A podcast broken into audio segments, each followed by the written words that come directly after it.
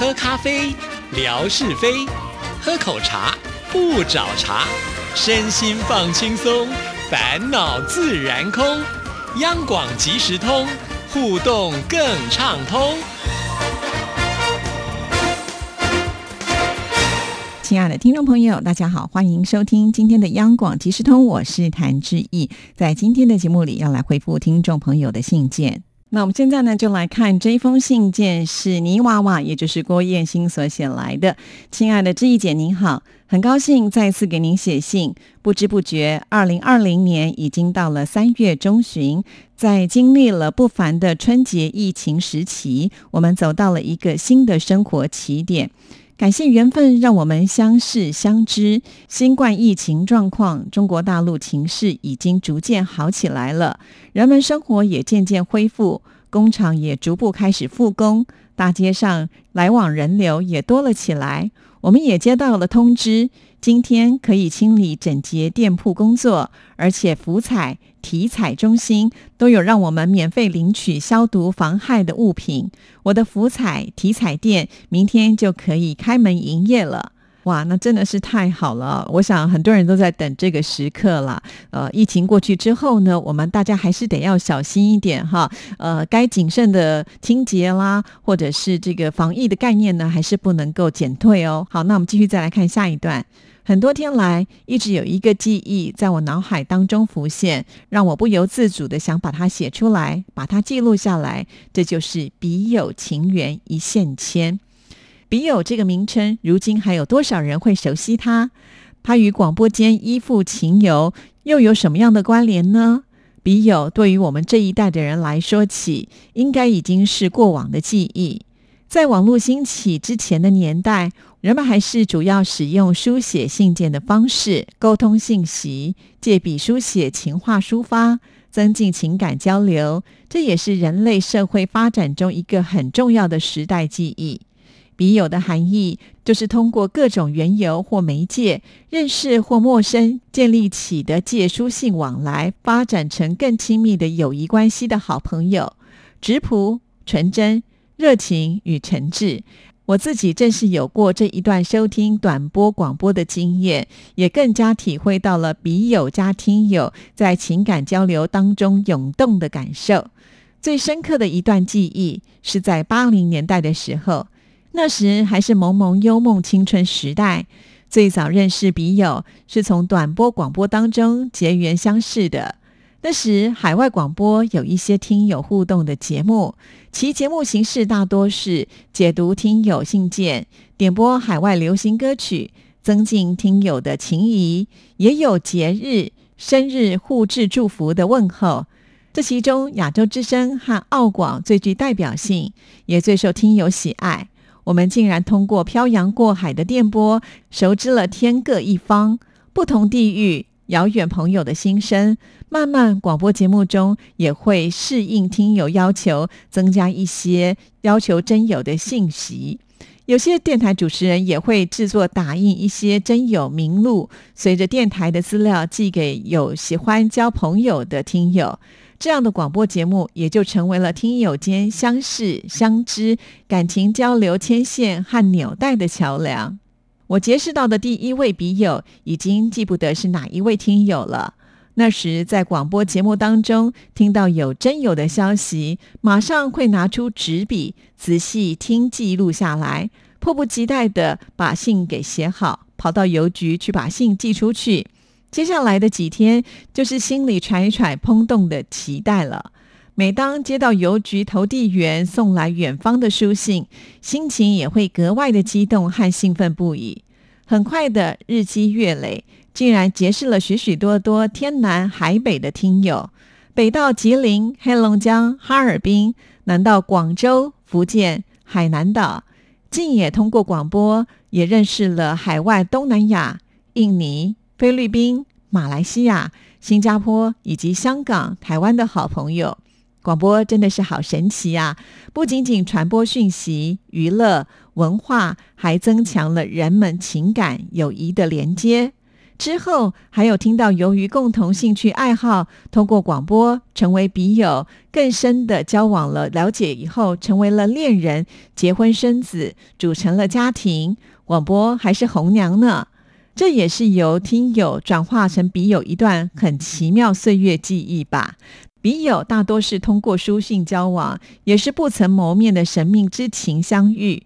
书体言话也是造物主馈与人类多么奇美的珍馐。每一个笔友书信絮语，和人的样貌一样，都是不同的模样。所以你可以如自随意，在你脑海当中想象他们的幻影模样，也有别一种朦胧遐幻的意境之处。透过广播结交的许许多多远方的情缘笔友，在与我们相缘之路途上，有些也会无意的丢失遗忘掉，而更多的是带给我们寂寥时刻情暖、欢悦时的共举。人生旅程有你真好。早些年时，各方面条件都很艰困，所以写信交往最重要的沟通信息、情感交流的方式，日积月累，与听友交往的信件也累积下许多，每一封都饱含着一份记忆和情怀，我都一直保存下来，也是我收听广播最珍贵的纪念收藏。在八零年代后期。澳广有一个节目是马建元女士所主持的学生园地，主要是在澳洲的学生学习校园生活情形的介绍，也会有对学生学习活动环境当中焦点话题所做的采访报道。也有一些澳洲喜欢学习中文的中学生，也希望能够通过节目结识一些中国的听众朋友，通过书信交往，加强中文学习的锻炼和使用。我就是通过那个节目，在主持人马建元老师的帮助下，结识了我第一位外国的笔友，他的中文名字叫做沈思本。之后有了更多书信的交流，增进了友谊。沈思本由于是学着写中文，所以他的字体如同中国的小孩的笔迹，确实也觉得无比可爱和朴实。他告诉我，他给我写信有的时候要好多天才能够写好，一天写一小段。虽然字句有些不是很顺畅，但完全我们可以看得懂，这也是最纯真自然的。我们也会经常的互寄礼物留念。他知道我喜欢集邮，还寄给我很多很漂亮的澳洲邮票，也是很多。他的长辈在早年通信使用过的信封，还把邮票完好的剪下来寄给我，很珍贵，也让我无比的感动。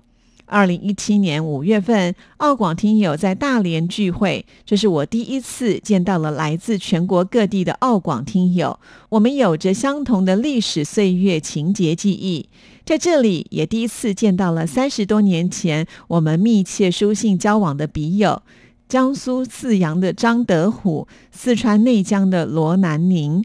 我们有着说不完的情谊，也终于了结了多年以来期盼相见的夙愿。如今的时代，我们可以更便捷的交往和见面。笔友的年代终将成为历史。今天的我们听友有了更新不一样的书写，听友、笔友也是网友，但是我们的情谊始终如一。广播情缘把我们紧紧的牵系在一起，我们爱广播。哇，好棒的一封信哦，我都舍不得把它断掉，所以一口气把它念完了。非常的谢谢燕心所写来的啊，呃，这次呢跟我们的霞总一样，也有一个标题“笔友情缘一线牵”。呃，原来在以前的广播节目当中呢，有这么多可以帮助大家来交笔友的啊。我记得好像文哥也曾经在我们节目里面有说过哈，他们就会念呃这些笔友他们的名字啦，还有地址啦，让听众朋友可以把它抄下来哈，大家彼此呢就可以。呃，私底下的透过信件来当好朋友。那以前呢，就曾经听说过，因为笔友最后变成好朋友而结识成为夫妻，像 Voice of Asia 就是最好的例子。直到现在呢，他们有这个假期旅游的话，都会选择来到台湾哦，呃，来了好几趟哦，而且每次来的时候呢，就一定会来找呃文哥。我想呢，是因为文哥让他们有机会呢，能够成为夫妻啊，所以文哥算是媒人婆吗？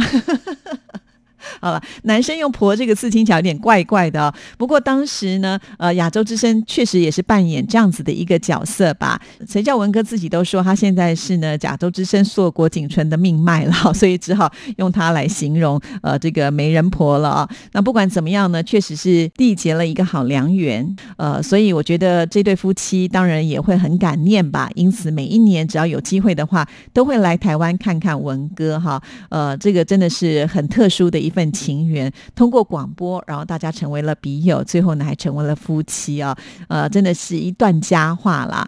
那从呃我们的泥娃娃这封信当中就会发现，结交的这个笔友真的是天南地北哎，从北一直到南，甚至到了国外去都有哈。真的好佩服我们的燕心啊。所以我觉得燕心就是一个。呃，不会让自己闲下来的人，他的生活好充实哦。呃，比方说他要交笔友，要写这些信件，也要花很多的时间吧。而且呢，还要听广播，在广播当中呢，还要写信给主持人呢。然后又参加了很多的社团，比方说有像邓丽君之友会啦，呃，或者是呢，他平常自己的兴趣很爱唱歌啦，会有这个歌友会啊，还有喜欢集邮啊，就会有一些集邮的同好的社团，或者是。是呢，之前来到台湾，他也见了，就是呃，这个铁路相关的这方面的这个同号的朋友们哈，可见啊，这个兴趣广泛啊，结交的朋友之多啊，因此呢，呃，我想燕心可能一天不止二十四小时哈，他可能有四十八小时，都是很仔细的运用每一个时间，才有办法每一件事情都做到这么的透彻，非常非常的佩服我们的燕心啊，尤其在这封信里面也提到了，就是在二零一七年五五。月份的时候呢，澳广听友还在大连举办了一个欢聚会哦。哇，我好好奇哦，到底有多少人参加这个欢聚会呢？其实说到了央广，我们也有些听众朋友私底下会相约来见面呢。之前在我们节目当中就说过啦，像是有南京啊，呃，比方说小燕啦、乐祥啦，还有魏红啊，呃，他们就有这个见面嘛啊。另外呢，在浙江，呃，上次呢是在宁波的时候呢，因为陈莹回娘家嘛，哈，也有一次呢，呃，这个宁波的听友聚会。其实我们。看了都还蛮感动的哈，当然了，这还是因为听友哈啊，如果呢还有这种笔友的聚会，是不是还是会有呢？而且我想时代的在改变呢，不知道燕心的这些笔友现在是不是还有在联络？那现在呢，已经不用靠手写来寄这个书信了哈，因为毕竟呢速度太慢了。呃，现在的人呢都讲究及时，所以透过 email 啦，或者是一些通讯软体，可能马上就可以互相的联系了。我不知道有没有就是延伸到变成像网友这样子一种方式，直接在网络上呢就能够透过呃这个通讯软体来做。更快速的联系哈，这是我对燕心的一个疑问。还有啊，以前我知道有些人在交笔友的时候，都会呃想象着对方的长相啊，就好像是大家在听广播的时候，也会想象主持人到底长得是怎么样啊。那会不会呢？就是要求说，哎，大家来寄一个这个照片哈。那呃，我曾经也听说过，就是呃，有些笔友他们在交友的时候呢，这个照片不是那么的真实啊，呃，或者是说可能送给对方的是。十年前的照片，哈，那十年后呢，可能在长相上会有一些呃误差了，会有这样子的状况。所以当他们约要见面的时候呢，就发现，哎，怎么好像跟照片上的人不一样哈？所以我不知道呢，燕心之前有没有哦，就收过笔友之间的照片，然后呢，相约见面的时候觉得差异很大哈。那是当年呢是寄照片的时代，呃，现在呢，其实在网络上更方便了，因为其实在网络上的这些通。通讯软体呢，都可以放上自己的大头贴，但是也不是每一个人很乐于就是把自己的大头贴给展现出来嘛，哈，或者呢，你可能也是贴别人的照片也说不定，哈，所以呃，这样子一种虚虚实实的。网络当中，我们的燕心都是用什么样的方式来过滤朋友呢？或者有没有就是平常的跟你在互动的时候很好，可是真正见面的时候就发生了呃比较不愉快，或者说你不是那想象的那样子的一个状态哈？因为燕心的经验值应该是很多的，所以很想从你这里知道一些状况啦哈。当然，我想呃在我们央广的这些听友的聚会当中都还蛮美好的啦，因为毕竟我觉得会一直长期的在这里听。我们的广播的人多少呢？就是大家的价值观啦，或者是想法呢，都会比较接近一点点啦，哈。所以在几次听众朋友之间的彼此互动当中呢，呃，看起来都是非常的美好哈。大家说，虽然都是第一次见面，然后就有聊不完的话，然后呢，就是很开心。呃，即使呢这个餐厅都要打烊了，还舍不得走，哈，类似像这样的情况呢，我们是有的。呃，但是也许有一些呃不同的插曲哈，所以就希望燕心呢。再更仔细的分享一下，还有一个也是我个人比较好奇的，像是我就是面对陌生人就会有点害羞，好，所以不知道要问人家什么问题。像燕心你这么有经验，面对这一些不认识的朋友们，一开始你都是用什么样的方式来破题呢？好，就是说你要交朋友的话，会先用什么样的方式让对方呢想要来跟你继续的聊天之类的？好，这个我也是觉得挺有趣的。或者就是当你可能就是对某些朋友有兴趣，然后写信给他，然后都得不到回音，或者是通讯一次之后呢，人家就再也不理你，会不会有这样的状况呢？像我们这种就是个性上啊没有那么自信的人哦，可能呢就会觉得受伤了，以后就不敢写信，不知道是自己文笔不好，还是哪里得罪人家，就会胡思乱想哈。不知道燕心会不会有这样子的一个经验啊？还是说你每次呢都可以得到很好的回应之类的？这些都是呃我。我个人觉得好奇，但我也相信很多听众朋友也许会有兴趣啦。当然，呃，在这里，我想也不只是我们燕心有交过笔友，一定有很多的听众朋友在那个年代的时候跟燕心是一样的。那今天听了节目，相信也会引起很大的一些共鸣跟回响。那请听众朋友，如果你有同样的感觉，或者是呢，呃，刚才志毅所提的这些问题，你也可以呢，呃，一并的来答复志毅的，都欢迎写信到我们节目当中来啊。因为毕竟我觉得通过广播能够产生出这么多的情缘，真的是太奇妙了。我们应该好好的来歌颂一下我们自己的广播，真的太了不起了。好，接下来的时间呢，就要交给景斌先生来听听今天的生活美学之万事万物的由来。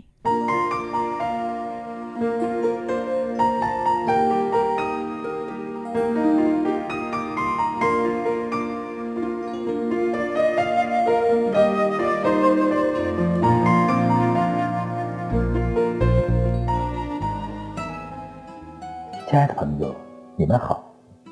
央广即时通，有你，有我，有爱，乐融融。刨根问底，探究万事的来龙去脉，追本溯源，了解万物背后的故事。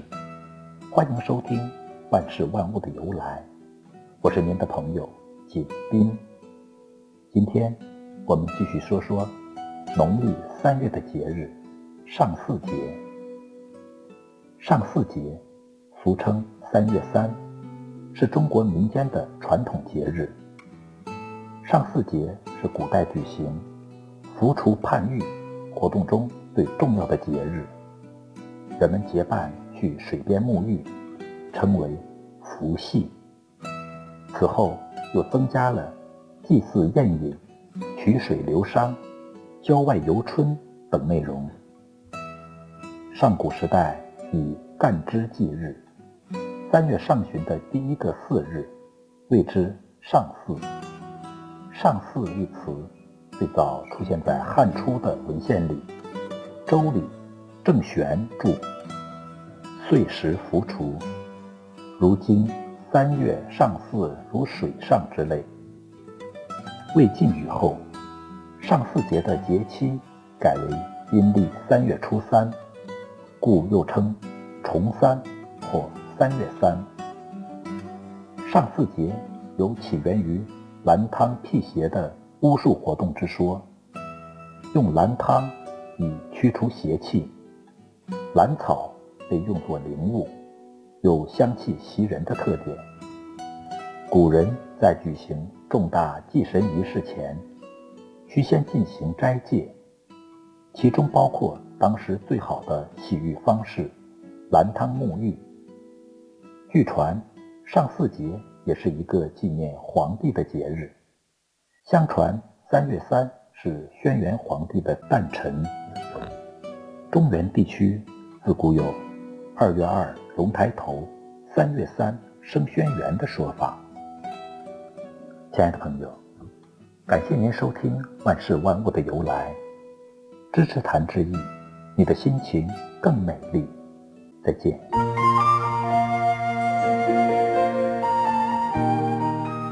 谢谢景斌先生。那我们今天的节目呢，也要在这里跟大家说声再见了。谢谢您的收听，祝福您，拜拜。